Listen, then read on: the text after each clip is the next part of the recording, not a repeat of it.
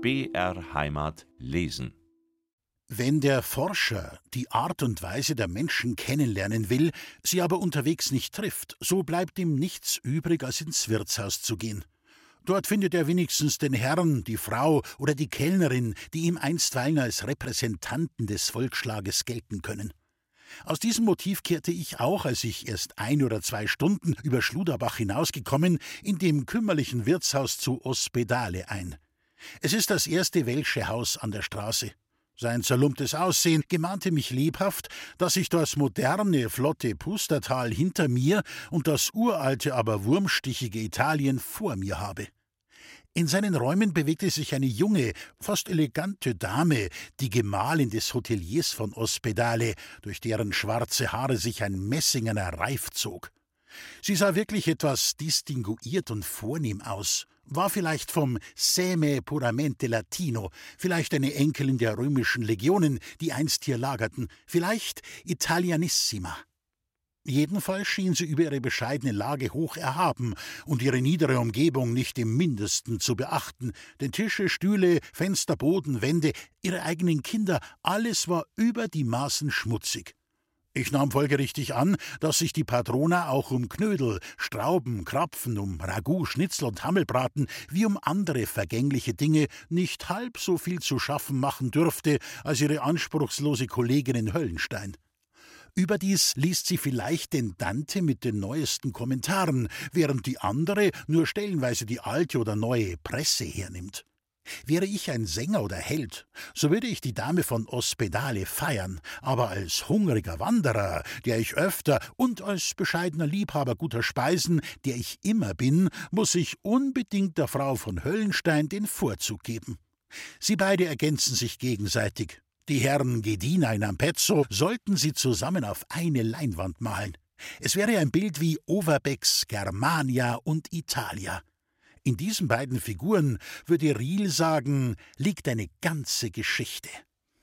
An einem Abend des vorigen Sommers saßen wir einmal zu fünft oder sechst in der Restauration am Bahnhof beisammen und berieten, was anderen Tages bei schönem Wetter zu tun sein möchte. Leni, die Kellnerin, welche im Alpbach gebürtig, beriet ebenfalls mit und meinte, wir sollten gerade dahin gehen, da Feiertag sei und ein Umgang gehalten werde. Für ein halbes oder ganzes Dutzend von Leuten sei die Wirtin immer eingerichtet, und wir würden auch unangesagt gute Zehrung finden. Mit unserem unumgänglichen Gefolge schlugen wir uns auch nicht höher an als auf zehn oder zwölf Personen. Etwas spät, fast acht Uhr war es schon, als wir uns zusammenfanden und den Gang begannen. Glücklich hatten wir bald darauf den Wiesensteig hinter dem Bade Meeren bewältigt und sprangen eben über den Stiegel, als uns der erste Altbäcker, der Schmalzjackel was, begegnete. So, sagte er, geht's ja auch ins Alpbach. Sind schon viele voraus. Wie viele voraus? Ja, wer denn? Oh, Stadtleute genug, Herren, Frauen, Buben, Mädeln, leicht ihrer dreißig. Wir sahen uns bedenklich an. Was soll das werden, wenn schon dreißig kerngesunde Konsumenten voraus sind, alle mit den gleichen Aspirationen wie wir? Nichtsdestoweniger schritten wir unerschrocken weiter, weil wir dem Altbäcker nicht recht glauben wollten. Aber wir zweifelten mit Unrecht an seiner Wahrhaftigkeit, denn seine Aussage fand bald volle Bestätigung. Der Weg zieht sich lange und, wie schon früher bemerkt, ziemlich steil und rau in die Höhe, an den Stationen des Leidens Christi hin. Solange es nun aufwärts ging, konnte ich nur gleichen Schritt mit den übrigen halten. Aber als die Höhe erreicht war und der Pfad sich wieder abwärts senkte, eilte ich voraus so rasch als möglich, um der Gefahr ins Auge zu sehen.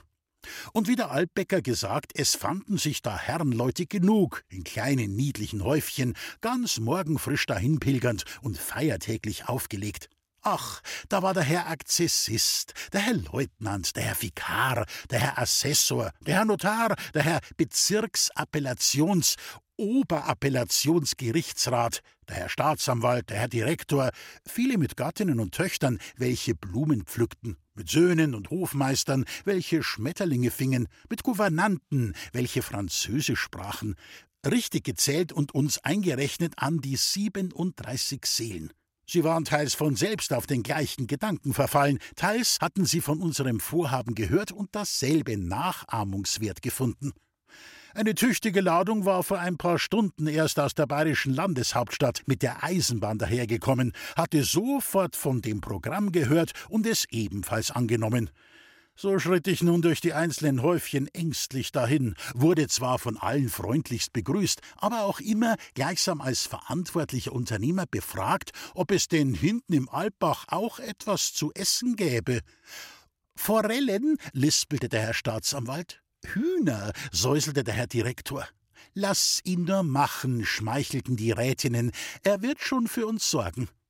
Je mehr sie ihre Liebenswürdigkeit an mir ausließen, desto schwerer fühlte ich die Bürde meiner Stellung.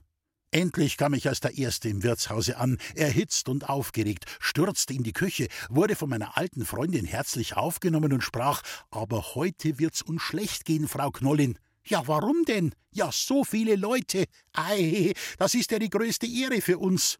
Ihrer 37, immer noch nicht so viel. Wollen alle Forellen, sollen auch alle haben. Gewiss? Ja, gewiss, ist ja der ganze Kalter voll. Aber Hühner wollen Sie vielleicht auch? Hätte auch 37 Hühner. O edles Weib, sprach ich, wer kann dir's lohnen? Welche Angst habe ich ausgestanden und wie glorreich ziehst du mich aus der Patsche? Sie lächelte milde über den Kleingläubigen. Ich gab ihr das Wort, nie mehr an ihr zu verzweifeln. Alsbald aber schickte sie zu ihren Mannen allen, das heißt zu allen Mädchen und Weibern, die abstechen und rupfen, sieden und braten konnten, im ganzen Lande Alpbach, und in wenigen Minuten regten sich zwanzig geschäftige Hände in der großen Küche, still und lautlos, wie von einem Geist beseelt, um das barmherzige Werk, die Speisung der Hungrigen, einem gedeihlichen Ende zuzuführen. Und als ich sie bald danach alle so fröhlich beisammen sah, meine lieben Landsleute, an den frischen weißen Tischtüchern, vor den perlenden Pokalen, und als Hansel, der Erstgeborene des Hauses, in schneeweißen Hemdsärmeln den Hut auf dem Kopfe und eine Nelke im Mündlein die Leckerbissen nacheinander auftrug, als jeder Hungrige sein Schwänzchen und, wer da wollte, auch sein Hühnlein vor sich sah, da kam eine selige Ruhe über mich, wie ich sie lange nicht mehr genossen. Bald stiegen auch die Altbecker Herren, nämlich die Geistlichen, denn andere gibt es hier nicht vom Pfarrhof hernieder, um mit uns eine frohe Stunde zu verleben. Überdies gingen zwei liebliche Mädchen oder, was poetischer klingen möchte, zwei blühende Hirtentöchter im Feiertagsgewand vorüber, welche schüchtern hinauflugten nach unserer Tafel, die im Freien unter der vorspringenden Laube aufgeschlagen war. Kaum bemerkt, waren sie aber von Hansel auch schon verraten als Chorsängerinnen, die recht schön jodeln könnten. Sofort sprangen unsere Jünglinge auf, um sie mit freundlichen Worten abzufangen. Sie widerstrebten nicht lange, zumal da ihnen der Herr Kurat und der Hilfspriester zuwinkten und gewissermaßen eine obwohl unnötige Bürgschaft für unsere gute Aufführung übernahmen. Also setzten sie sich an unseren Tisch und begannen zu singen, und der Herr Lehrer mit seiner jungen Frau sang auch mit. Selbst die bajuwarischen Kehlen unserer Würdenträger, ihrer Gattinnen, Söhne und Töchter mischten sich stark und milde in den schallenden Klang. Bei Trient so wenig als bei Roveredo findet sich ein schattiges Plätzchen, wo der Fremde niedersitzen und in deutscher Weise bei mäßiger Erfrischung einen Dichter lesen oder die schöne Landschaft betrachten könnte. Die nächste Umgebung der Städte ist ohne dies, wie zu Bozen, durch die hohen Gartenmauern, zwischen denen sich enge, staubige Sträßchen durchwinden, unangenehm und widerwärtig. Das Etschland von Meran bis an die Veroneser Klause gehört immerhin zu den schönsten Gegenden Deutschlands, wenn man so sagen darf, da unsere Zunge bekanntlich zu Salurn erstirbt. Es streitet mit den gefeiertsten Landschaften am Rheinstrom. Die Etsch trägt zwar keine Schiffe und keine Gondeln, sondern nur Flöße, aber die Berge sind mächtiger als am Rhein. Auch Burgen, Schlösser, Ruinen und anderes romantisches Zeug ist in Fülle vorhanden. Alte und uralte Kirchen ragen mystisch in die Gegenwart hinein. Malerische Dörfer liegen im Tal oder klettern an den Abhängen hin und her. Trient mit seinem Kastell, seinem alten Dom und seiner reichen Geschichte kann hier einigermaßen Mainz oder Köln vertreten. Ferner fehlt's nicht an bedeutsamen Liedern und Sagen, denn um dieses Gebirg herum spielen ja die alten ostgotischen und lombardischen Meeren, auf denen jetzt freilich schon viel Staub liegt. aber die angenehmen Gasthöfe, nicht die europäischen und teuren zu Mainz und Köln, sondern jene einladenden, reinlichen, billigen in den kleineren Orten, diese Gasthöfe mit den niedlichen Gärten und den Springbrunnen darinnen, oder auch jene idealen Wirtshäuschen, die unter der Linde am Strom oder auf einer Felsennase oder auf einem alten Turme liegen, die der Flaggenstock bezeichnet und Blumen und Büsche verkleiden, jene reizenden Örtlichkeiten, wo sich der Herr Pfarrer und der Herr Bürgermeister einfinden und die schönen Töchter des Landes allmählich zu singen beginnen, dass es von den Bergen widerhallt, während der Rüdesheimer im Glase und der Abendstern am Himmel funkelt, jene Gasthöfe und diese Kneipen und so viele andere kleine Freuden, die das Leben am Rhein so herrlich dahinfließen lassen, sie fehlen hier an der Etsch fast ganz und gar. In den Landhäusern allerdings, zu Kaltern, zu Margreit, zu Matzon und anderswo, füllt der Gast die Beschwerden dieses Jammertals nicht, sondern verlebt vielmehr im Herbst bei liebenswürdigen Familien die schönsten Tage.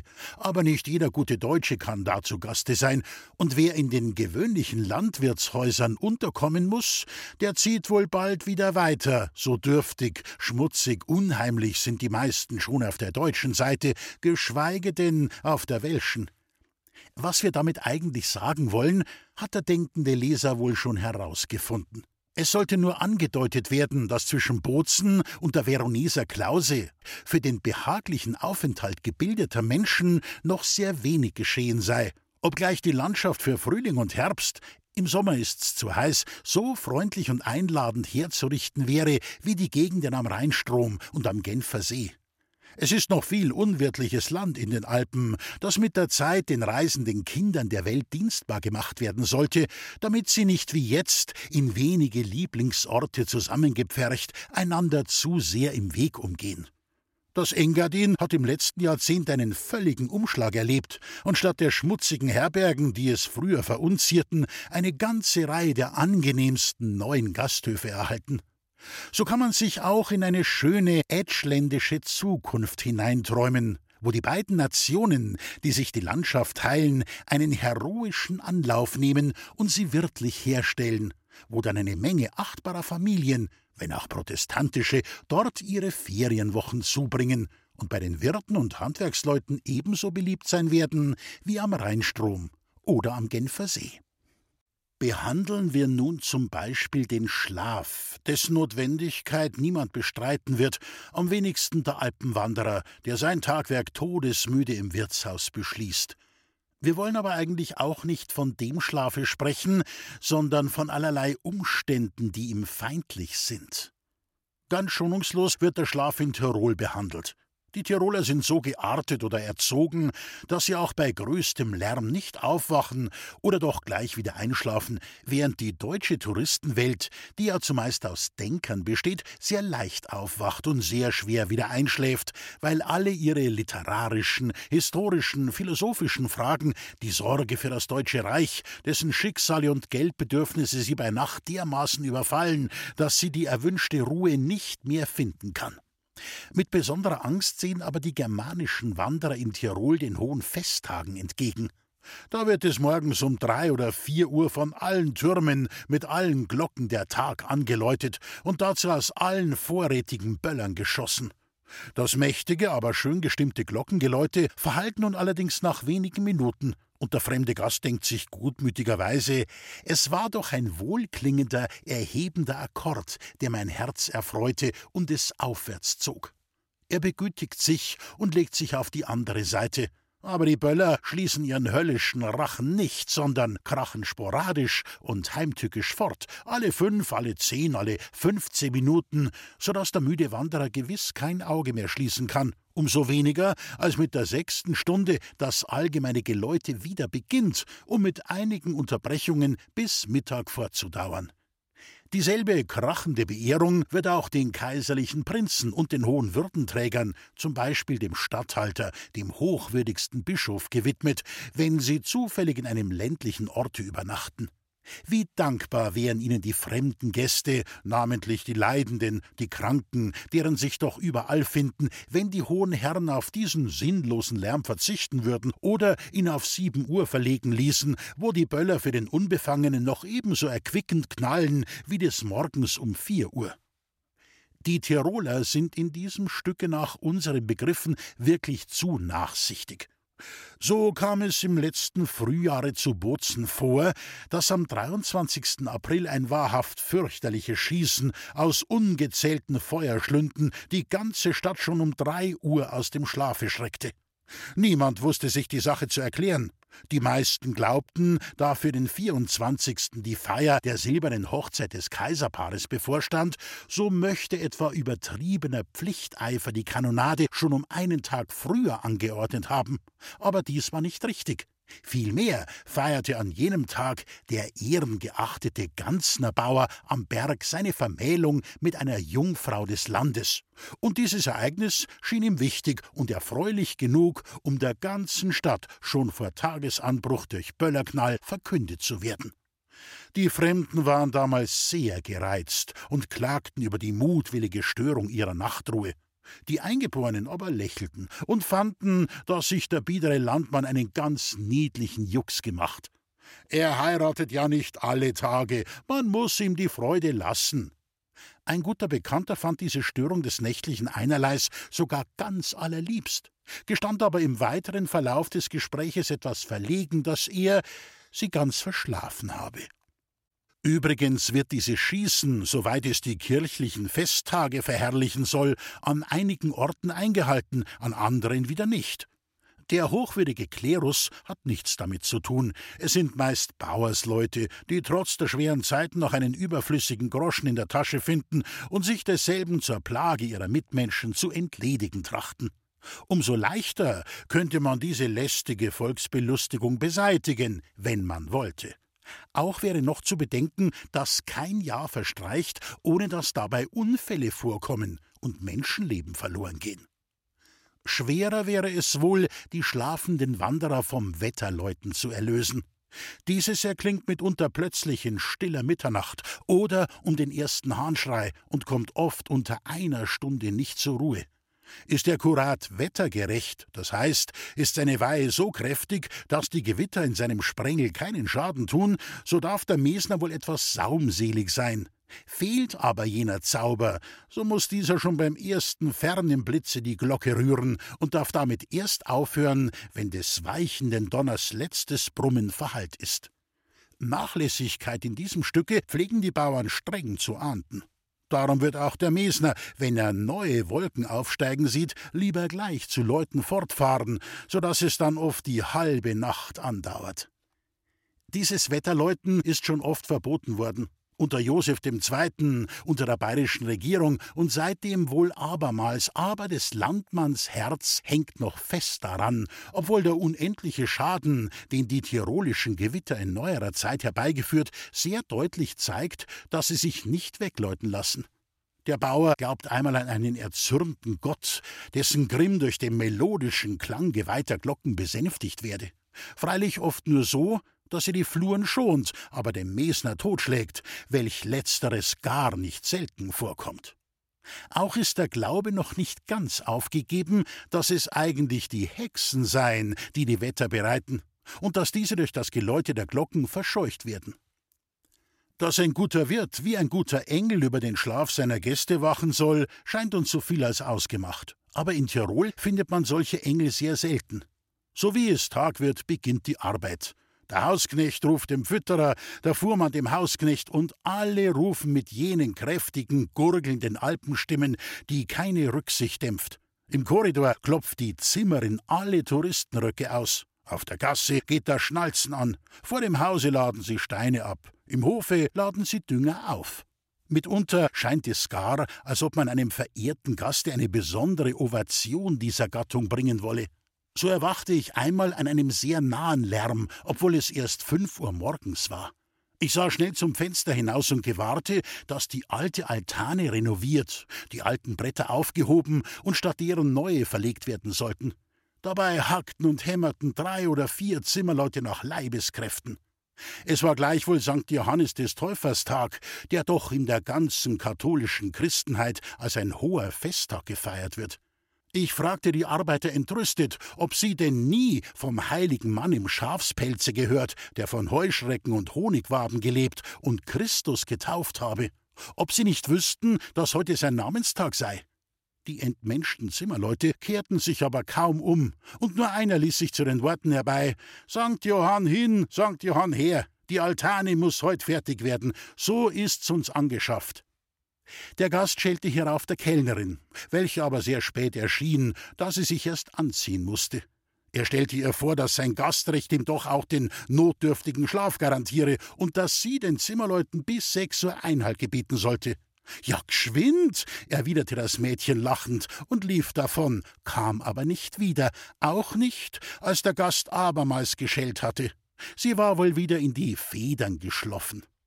Endlich stand ich im Ärger auf, kleidete mich an, ging hinunter und fragte nach den Wirtsleuten, hörte aber, dass sie noch ruhig schliefen, denn vor ihrem Fenster hackten keine Zimmerleute. Spät erst, nach acht Uhr, erschienen auch sie im Herrenstübel, worauf ich sofort meine verlorene Ruhe beklagte und verdrießlich fragte, ob man denn hierzulande nicht wisse, dass auch die Gäste wenigstens bis sechs Uhr zu schlafen wünschten. Das Ehepaar zuckte die Achseln und wollte lange nichts Mündliches von sich geben, bis endlich die dicke und gemütliche Wirtin etwas verschämt die Äußerung wagte, ihnen seien die Gäste, die lange essen und lange trinken, viel lieber als die, welche lange schlafen worauf sie der Gast, dessen Ärger sich schon wieder gelegt hatte, ganz liebreich auf das höchst lesenswerte Buch des hochwürdigen Kaplans Sebastian Ruf in Hall über Visionen und Delirien hinwies, da in diesem über die Notwendigkeit des Schlafes sehr viel Belehrendes zu lesen. In einem vielbesuchten Gasthof besteht auch, wie anderwärts, eine Glocke, durch welche der Hausknecht zur Nachtzeit geweckt und zur Öffnung des Haustors berufen werden kann. Diese Glocke, die sich eines sehr lauten Klanges rühmen darf, hängt aber nicht in seiner Stube, sondern in der offenen Halle oder dem Vorplatz des ersten Stockes, von wo ihr Schall in alle Gemächer dringt. Als ich zum letzten Mal in diesem Gasthof eingekehrt war und eben im ersten Schlafe lag, erklang es plötzlich stark und heftig. Es war ein Zug nach Mitternacht angekommen, und da um diese Zeit der Omnibus nicht hinausgeht, so blieb es den Ankömmlingen überlassen, sich eine Nachtherberge zu Fuß zu suchen. Also Glockenschall. Einmal, und weil der Hausknecht in tiefem Schlummer lag, zwei und dreimal. Da ich die Tiefe seines Schlummers nicht teilte, so erwachte ich beim ersten Schlag, hoffte jedoch nach dem dritten wieder einschlafen zu können. Einige Minuten nach dem ersten Fremden läutete aber ein zweiter. Und zwar, da der Hausknecht noch mit jenem beschäftigt war, ebenfalls seine drei Male. Etwas verdrießlich legte ich mich danach aufs andere Ohr und hoffte nun aller weiteren Störung enthoben zu sein. Da kam aber nach etlichen ferneren Minuten der dritte Reisende und schellte ebenso kräftig wie seine beiden Vorgänger. Endlich war auch dieser herinnen und damit die Ruhe bleibend hergestellt. Aber ich hatte mich leider geärgert und konnte so bald nicht wieder einschlafen. Andern Morgens beklagte ich mich bei der Kellnerin, dass die Glocke auf dem Vorplatz hänge und nicht im Kabinett des Herrn Hausknechts, wo sie doch nur diesen und nicht alle anderen Gäste aufwecken würde. Das gute Mädchen verstand mich aber nicht. Es war ja unerklärlich, dass man da aufwachen und noch unerklärlicher, dass man dann nicht gleich wieder einschlafen könne. Übrigens sei es, sagte sie, von jeher so gewesen, und es habe sich noch nie jemand darüber aufgehalten. Noch am letzten Tage begann sie vor sechs Uhr morgens vor meiner Türe die Kleider auszuklopfen, mit so wuchtigen Schlägen, dass sie durch das ganze Haus hallten und mich sofort aus dem Schlafe weckten, den ich ungern aufgab, da ich spät und ermüdet zu Bette gegangen war. Sehr angenehm, rief ich zur Türe hinaus, in der Meinung, dass diese leise Ironie die Sache zu meinen Gunsten wenden würde aber die schlagfertige Pusterin erwiderte sofort Angenehm oder nit, ischt mir gleich. Schlafen Sie nur zu, dann hören Sie nichts. Reinlichkeit gilt noch immer als eine nicht ganz wertlose, jedoch mehr fakultative Tugend, die man allenfalls auch durch Treue und Redlichkeit ersetzen könne. Die Betten sind zwar sehr sauber und gut gehalten, aber die Tischtücher in der Woche öfter als einmal zu wechseln, ist auf dem Lande noch unversucht. Selten wird man auch in der Bratenbrühe eine geschmorte Fliege, noch seltener im Salat jenes Würmlein vermissen, welches uns bedeutsam an unsere Vergänglichkeit erinnert und auf das Jenseits hinweist. Noch immer werden auch die Krügel nicht in laufendem Wasser, sondern in ehernem Kessel, eines in der Jauche des andern gespült. Die wunderliche Sitte, aus den verschmähten Tropfen, die etwa heikle Zecher zurückgelassen, einen neuen Trank zusammenzuschütten für den arglosen Nachfolger und ein anderes Herkommen, kraft dessen das getrübte Nass, welches vorne vom Hahn abläuft, samt dem Schmutz, der von den Krügen und den rauen Händen des Schenken sich löst, wieder oben als heimliche Nachspende in das Fass gegossen wird. Diese beiden Stammeseigentümlichkeiten fristen auf dem Lande immer noch ihr Leben, obgleich die Obrigkeit in der Stadt ihnen schon vor mehreren Jahren ihr blaues Auge zugewendet hat. Damit sich aber niemand überhebe, wollen wir gleich bemerken, dass nach den verlässigsten Nachrichten die Wirtshäuser in Ober- und Unterfranken, ja in den meisten anderen Gegenden Deutschlands durchschnittlich weit hinter den altbayerischen zurückstehen. Den größten Schmutz habe ich immerhin im romanischen Graubünden gefunden, sowohl in reformierten Tälern als in katholischen, obwohl sonst unreiner Glaube und reine Wäsche in einer gewissen Wahlverwandtschaft zueinander stehen. So gelangten wir nach Finstermünz, traten müde in die Zechstube und gewahrten den hochbejahrten Wirt, den wir für sehr weise hielten. Es schlug also einer vor, man solle ihn um sein Gutachten bitten und bei dem bleiben, was er sage. Sein Gutachten aber lautete einfach Nit ins Engadin. Darauf hob einer an und fragte, warum denn nicht? Wogegen jener ebenfalls wieder sagte, Nit ins Engadin. Alle, die dafür waren, brachten ihre Gründe vor, er wies sie aber alle zurück mit den Worten Nit ins Engadin. Was auch gesagt und gefragt werden mochte, der greise Wirt schüttelte nur immer milde lächelnd das Haupt und sprach: Ich sage nichts als nit ins Engadin. Diese ruhigen Worte mit ihrem düsteren Hintergrunde machten großen Eindruck auf die ratschlagenden Gefährten. Zuletzt wurde dem Wormserjoch der Vorzug gegeben und der Besuch des unheimlichen Engadins auf bessere Zeiten verspart. Das Engadin ist in dieser Gegend wirklich ein wenig verrufen. Der erbärmliche Zustand der Wege und der Wirtshäuser, der ketzerische Glaube, die fremde Sprache und der verschlossene Sinn der Bewohner hat den Leumund dieses Berglandes bei seinen deutschen katholischen Nachbarn so getrübt, dass auch die vielen Tiroler, die sich jährlich zur Heuernte hineinverdingen und der ehrenhaftesten Behandlung gewürdigt werden, bisher nur wenig für die Herstellung seines Rufes tun konnten. Man steht einander kalt und ablehnend gegenüber. Der alte Wirt zum Beispiel hatte sich in seinem langen Leben noch nicht die Zeit genommen, die Engadiner Lindschweig zu lernen, sondern wies uns, als wir darüber Auskunft suchten, an die Kellnerin. Auch diese schien ihre sprachlichen Studien nicht übereilt zu haben und wusste, obwohl ein Mädchen in ihren Zwanzigern, nicht viel mehr als die Zahlwörter. Ein ähnliches Verhältnis findet übrigens auf der ganzen Sprachgrenze statt. Der Deutsche, der im Welschen in Körpergestalt und Stärke überlegen ist, lebt und kleidet sich im Durchschnitt besser und hat schon so äußerlich mehr Ansehen als dieser sein Nachbar.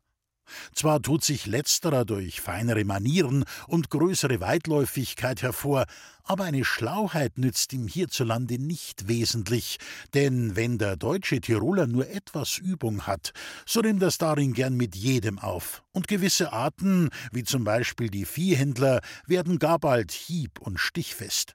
Der deutsche Bauer glaubt daher Gründe genug zu finden, um mit Stolz auf den Welschen herabzusehen, und Ausländerei, Liebe zum Fremden, Geringschätzung des Vaterländischen, sonst der Fehler gesamter deutscher Nation, ist ihm gewiss nicht vorzuwerfen.